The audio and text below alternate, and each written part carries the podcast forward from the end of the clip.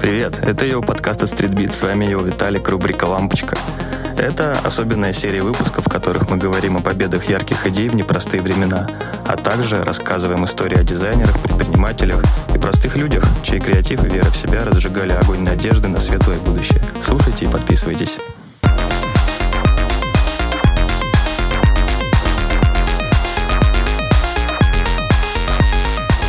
Всем привет, с вами Йоу Подкаст, на связи, как всегда, Йоу Виталик, и сегодня у нас новый выпуск «Лампочки», в котором мы поговорим про всеми любимого дизайнера, художника и артиста в широком смысле этого слова Брайана Доннелли, также известного как Kaws.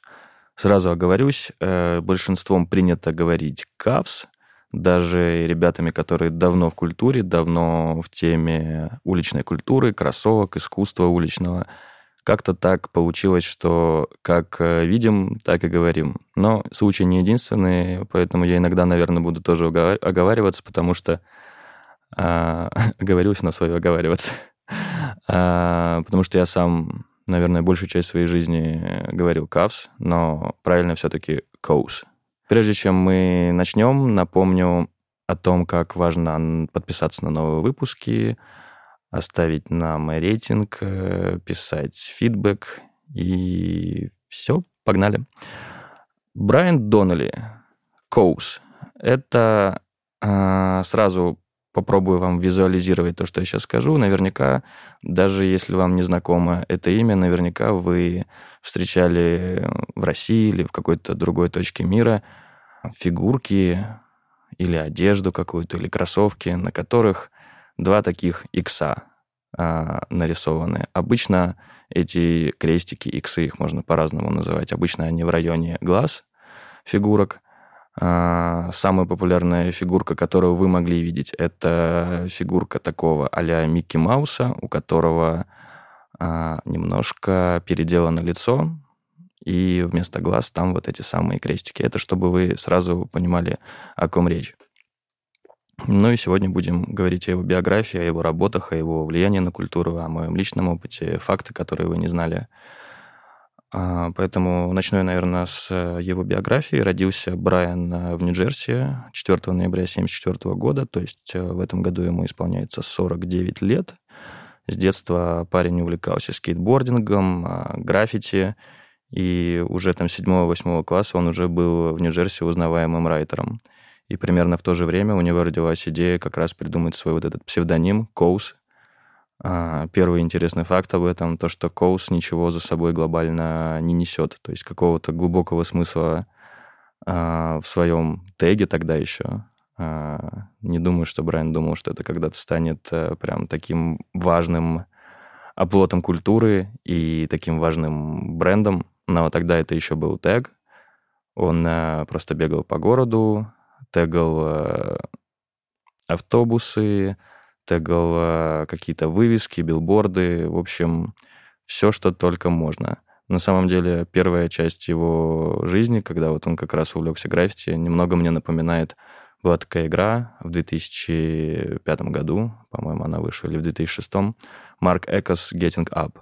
Это как раз про то, как можно завоевать город при помощи баллончика с краской. В общем, ты там как в GTA просто бегаешь, разрисовываешь стены и повышаешь свою узнаваемость, чтобы стать самым крутым э, граффити-райтером в городе. По-моему, в Нью-Йорке это было. Ну и события нашего сегодняшнего подкаста тоже сегодня неотъемлемо связаны с этим прекрасным городом. В общем, э, Брайан выучился в школе, поехал в Нью-Йорк, поступил в School of Visual Arts, школа визуальных искусств. Она была в Нью-Йорке, получил бакалавра по иллюстрации. И практически сразу после, а, после получения диплома начал работать в компании Jumbo Pictures. Сейчас она принадлежит компании Disney. И еще один классный факт, который мне очень нравится, и которого я, кстати, сам до недавних пор не знал. Брайан рисовал а, фоны для мультика «101 далматинец», который как раз в те годы выходил, 96-й, 97-й, по-моему, что-то вот в этом районе. А также для сериала «Дарья» про такую очень интересную девочку в очках, у которой всегда на все свое мнение. Такая слегка душноватая, но сериал был очень классный. И Брайан очень умело сочетал вот э, свою работу аниматора, которая, э, которая происходила днем, а по вечерам он был э, граффити-художником. По вечерам, по ночам.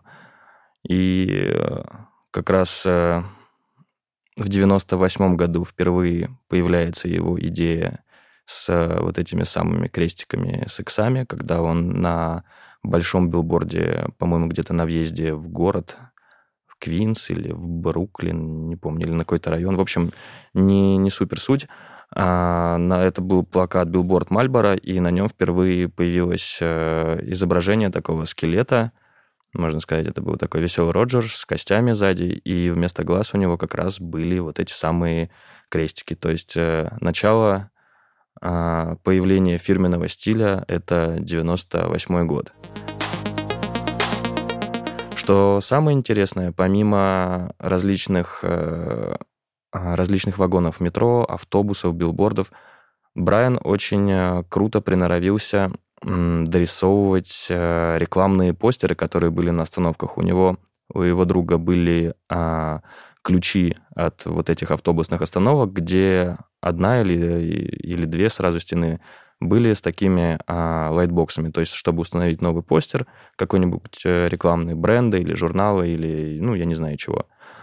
А, там надо было специальным ключом открыть, поместить постер, он подсвечивается всю ночь и закрыть.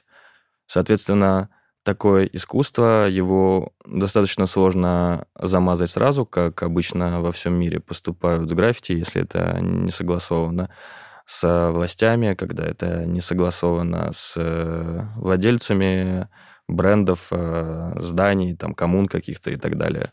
Но суть в том, что убрать его вот эти вот произведения искусства, он часто очень дорисовывал людям головы в виде этих самых э, черепов э, с крестами.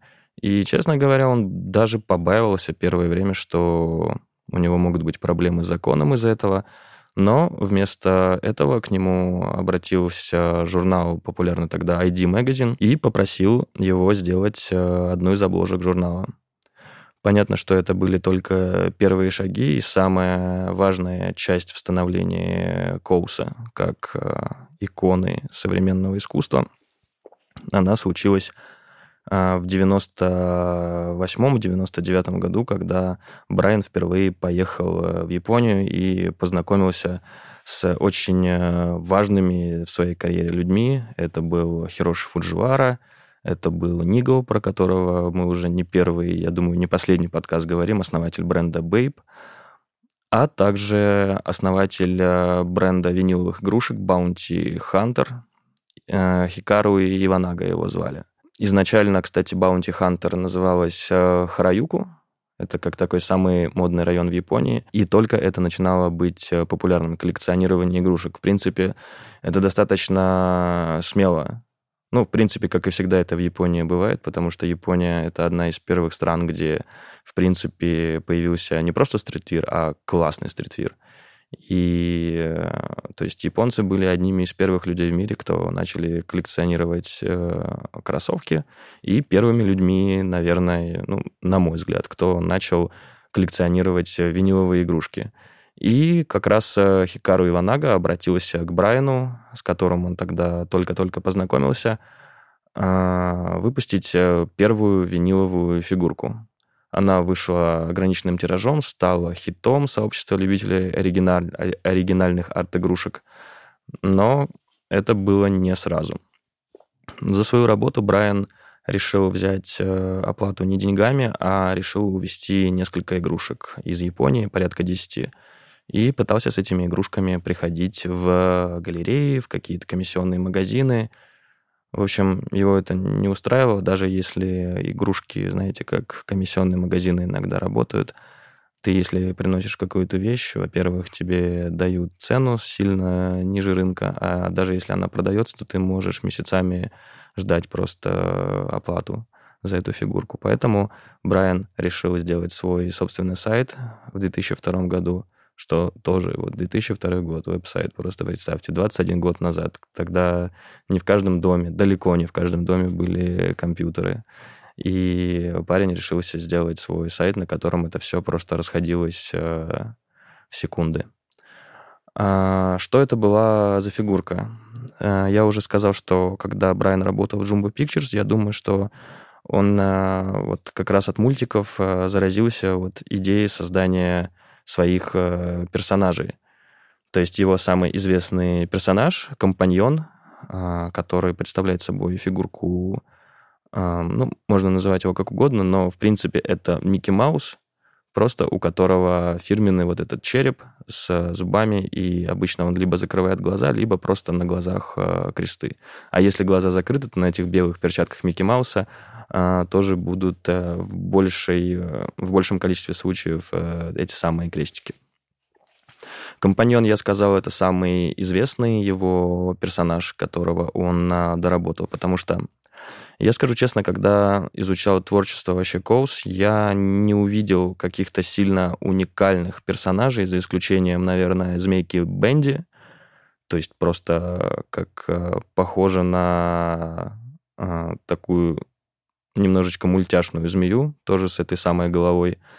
А, есть э, также ужасный кролик Комплайс. Я его немного боюсь еще со времен, когда я был фанатом а, таких психологических триллеров, и мне этот кролик постоянно напоминает кролика из фильма Донни Дарка с Джейком Джилленхолом.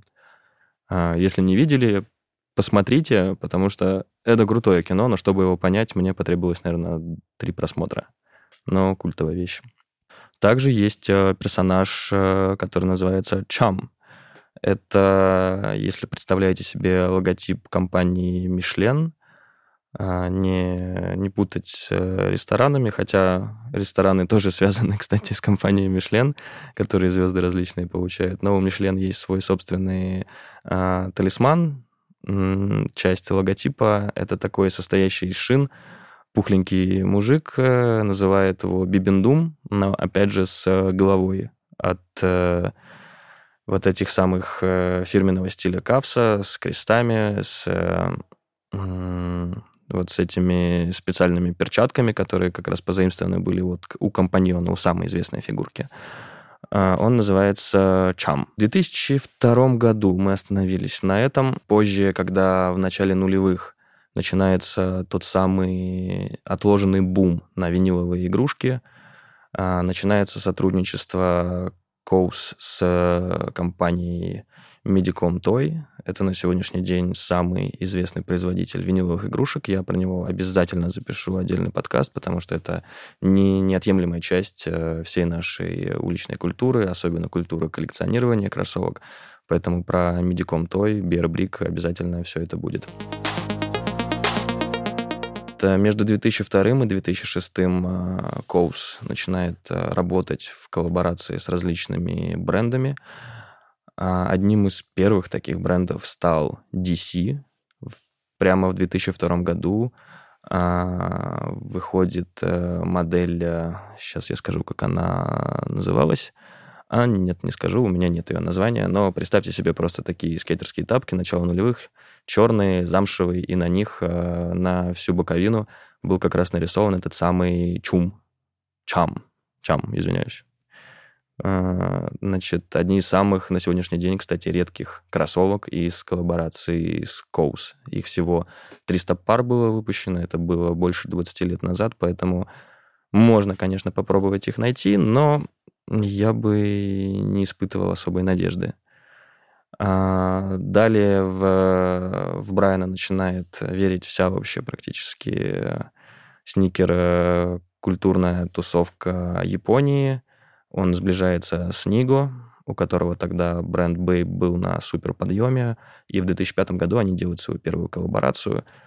А, если вдруг вы не слышали подкаст про Babe, то самые известные кроссовки бренда — это некие, ну, можно называть по-разному. Я их называю амаш на Air Force, но абсолютно в японском стиле, самобытный, и носить бейп — это, ну, не считается каким-то для меня там зашкваром или называйте как хотите, но бейп — это очень крутая обувь, и это такой был очень нужный свежий взгляд э, на модель, на этот силуэт с таким вот э, японским э, шиком, блеском, я не знаю, как это назвать.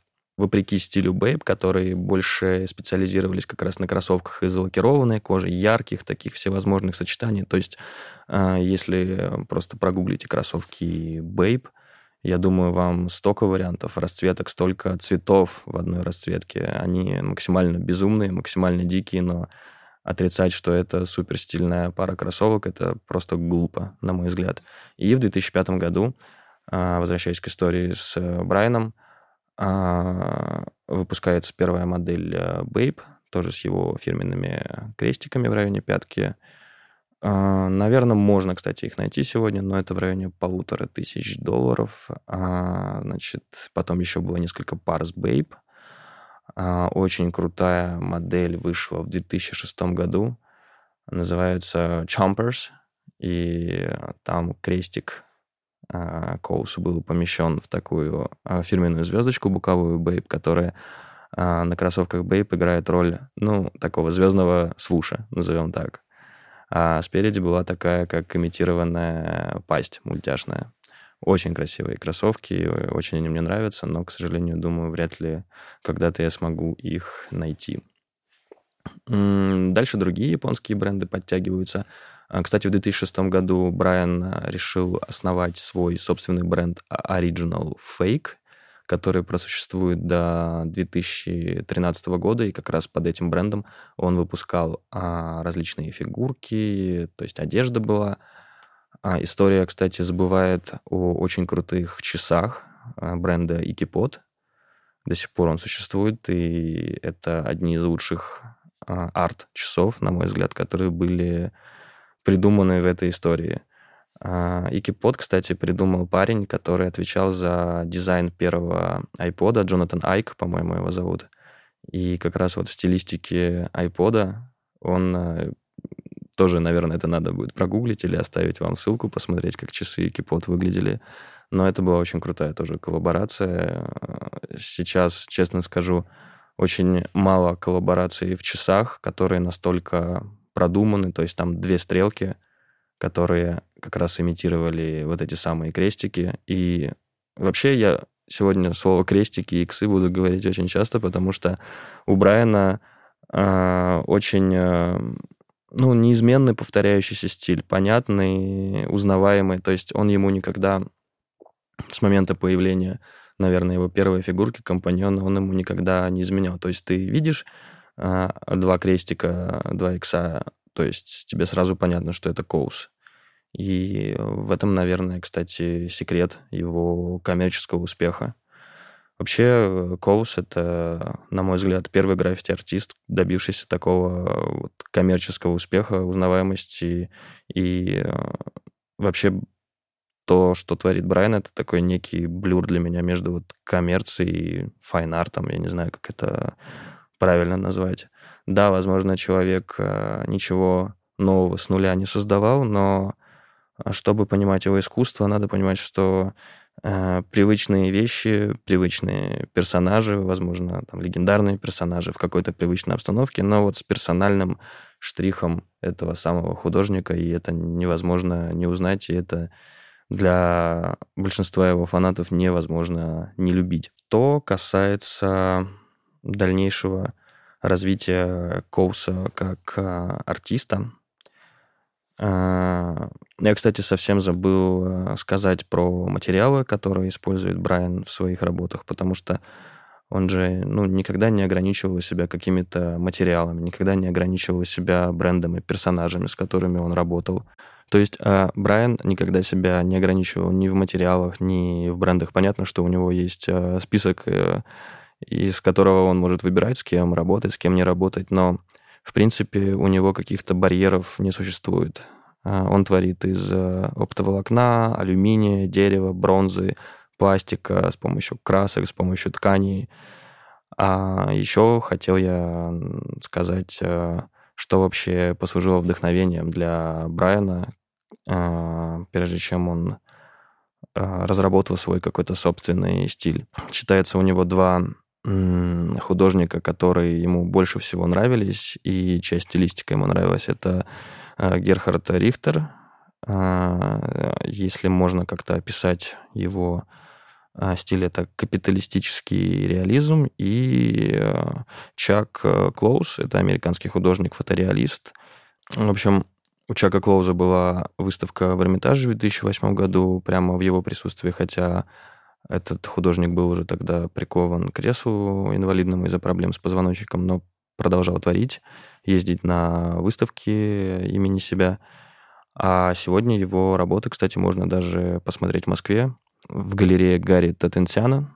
Это в Москве, по-моему, Серебряническая набережная, если мне не изменяет память. А, значит, э, по поводу его проектов, которые у него были в жизни. Вообще, э, скажу еще немножко про других художников. Э, творчество Коус часто сравнивают с Энди Уорхолом, с Китом Харингом, Жаном Мишелем Баски. В принципе, наверное, это логично, потому что это были в свое время иконы своего времени в поп-арте. Наверное, в нулевые таких а, ребят прям супер крутых а, не было, потому что, ну вот лично я не вспомню, кто вот в 90-е, в нулевые творил а, так же круто, как Кит Харинг, Уорхол и Жан-Мишель Баски. Они, кстати, все были знакомы примерно из одной эпохи. Их пик пришелся на 80-е годы. А, даже немного на 70-е. Но потом как будто был провал, который только-только начали заполнять такие чуваки, как э, Коус, э, а, не знаю, наверное, Дэниела Аршама можно к ним сюда приплести. Я думаю, Хадзими Сараяма, японский супергений, который творит в стиле секси-роботов. Такаси Муракама, я думаю, тоже. Ну, в общем, сегодня у нас э, у нас куча крутых ребят, которых, э, я думаю, когда они завершат карьеру, да даже сейчас можно поставить в один ряд с этими столпами поп-арта, которых я только что, которых я только что перечислил. А, значит, что касается кроссовок, это, ну, наверное, для многих, кто на нас давно подписан, будет очевидно, что я про многих э, дизайнеров, поскольку я не, не могу себя назвать экспертом э, в искусстве. Да, я что-то знаю, что-то помню. Был на многих э, выставках э, классических художников, современных. Но вот про Коус я впервые узнал, когда в 2008-2009 году выходил знаменитый Nike Air Force One World Pack. А Nike объединились с 18 личностями, с 18 личностями, это были баскетболисты, футболисты, граффити, дизайнеры, музыканты. А, в общем, там кого только не было. Это был а, в их списке как раз а, этих ребят был Коус, был э, парень BZP, также известный как Педро Уинтер, французский диджей, очень тесно связанный с магазином Калет. Был также парень из э, японской хип-хоп-группы Nitro, э, Nitro Microphone Underground э, по кличке Горт, Гортекс или Гортексер, уже не вспомню. Баскетболист Рашид Уоллес, выступавший тогда за Детройт Пистонс, Рио Фердинанд, знаменитый игрок Манчестер Юнайтед Кринг, такой тоже известный граффити-артист. Кого еще я могу вспомнить? Так, кого-то я важно выпускаю. А, Клод, код. А, у нас есть а, как раз а, подкаст, если мне не изменяет память, про код, или как минимум блог. Шелковые там были такие форсы в шестиугольной коробке с шестью комплектами шнурков. Там пэк весил 6 кило. Это была просто... Ладно, слушает моя мама, она будет меня за кило ругать. А, этот пэк весил 6 килограммов, а, было 6 пар шнурков, весь пэк э, был просто супер крутой, в секунду распродан. А в нашем, кстати, комьюнити э, это был, наверное, самый ценящийся тогда пэк кроссовок. Как раз э, форсы в том году отмечали, ну, точнее, форсы 25-летия в 2007 отметили, но вот 2008-2009 они продолжали, можно сказать, его праздновать, потому что все 18 пар этих кроссовок были ну, чем-то нереальным э, объектом желания для каждого парня, который сидел тогда в нашей кроссовочной группе ВКонтакте, Сникер Комьюнити. Проще всего, наверное, доставались э, Air Force в коллаборации с барабанщиком группы The Roots Questlove. Возможно, вы его видели, если хоть раз смотрели шоу Джимми Феллона. А, он там как раз в музыкальном сопровождении шоу на барабанах всегда играет.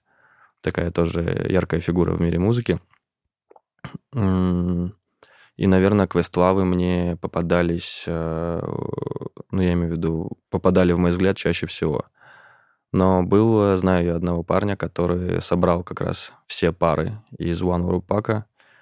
А, Андрюха Мельников его зовут, э, из э, Рыбинска парень, очень глубоко разбирающийся в культуре.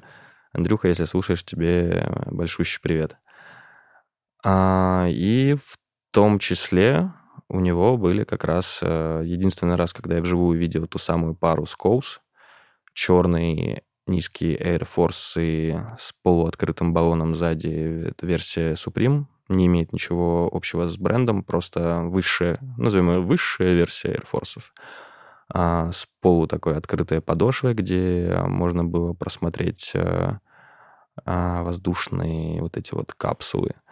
И а, они были из черной, очень крутой замши, с э, такой э, прострочкой в районе носа, как раз крестиком, и два крестика э, на каждом кроссовке были такого кислотно-салатового цвета. Поверьте, это, это супер крутые кроссовки, они просто великолепные. Я это, наверное, вот в топ, если вы меня спросите, вот топ-5 кроссовок Nike Air Force, я точно обязательно включу версию Air Force One Coast One World Pack. А, вообще с Nike, кстати, часто работал э, Брайан. Что еще я могу вспомнить? Были кроссовки э, из недавнего. В 2017 году многие эту пару назвали релизом года. Четвертые Джорданы из такого серого, серой, э, даже не знаю, как назвать это, и не замша, и не нубук. В общем, очень приятный такой материал, что-то между. А, одни из самых тоже дорогих кроссовок Коус на сегодняшний день. И что еще мне вспоминается? Последний проект с Nike, по-моему, в 2021 году выходил на базе блейзеров и совместно с а, брендом японским а, Sakai. И по сей день они выпускаются, каждый, по-моему, полгода у них что-то выходит. А, но какого-то суперхайпа вокруг нет. Я не знаю, в чем проблема. Возможно, из-за того, что это блейзеры, которые пытались возродить одно время, но народ их не понял.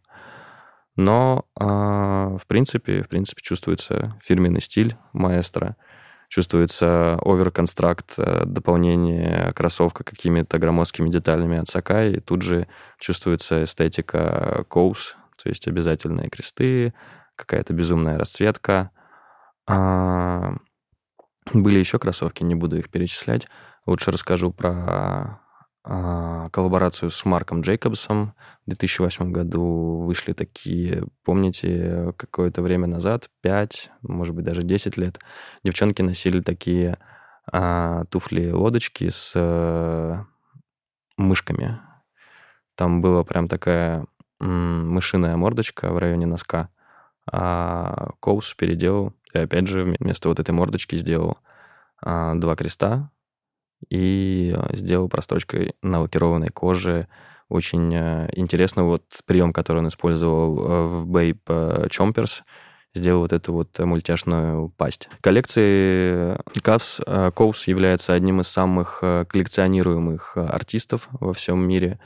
Его картины можно найти во многих галереях, не только картины, статуи в частных коллекциях различных рэперов, различных э, публичных личностей, особенно после 2013 года, когда была церемония вручения MTV VMA Awards, вместо какой-то статуэтки, вместо какого-то кубка э, победителям во всех номинациях э, давали фигурку вот этого самого Чама, э, Бибендума, с головой Коус, который как будто бы стоит на лунной поверхности и вместо флага держит э, флаг с логотипом MTV.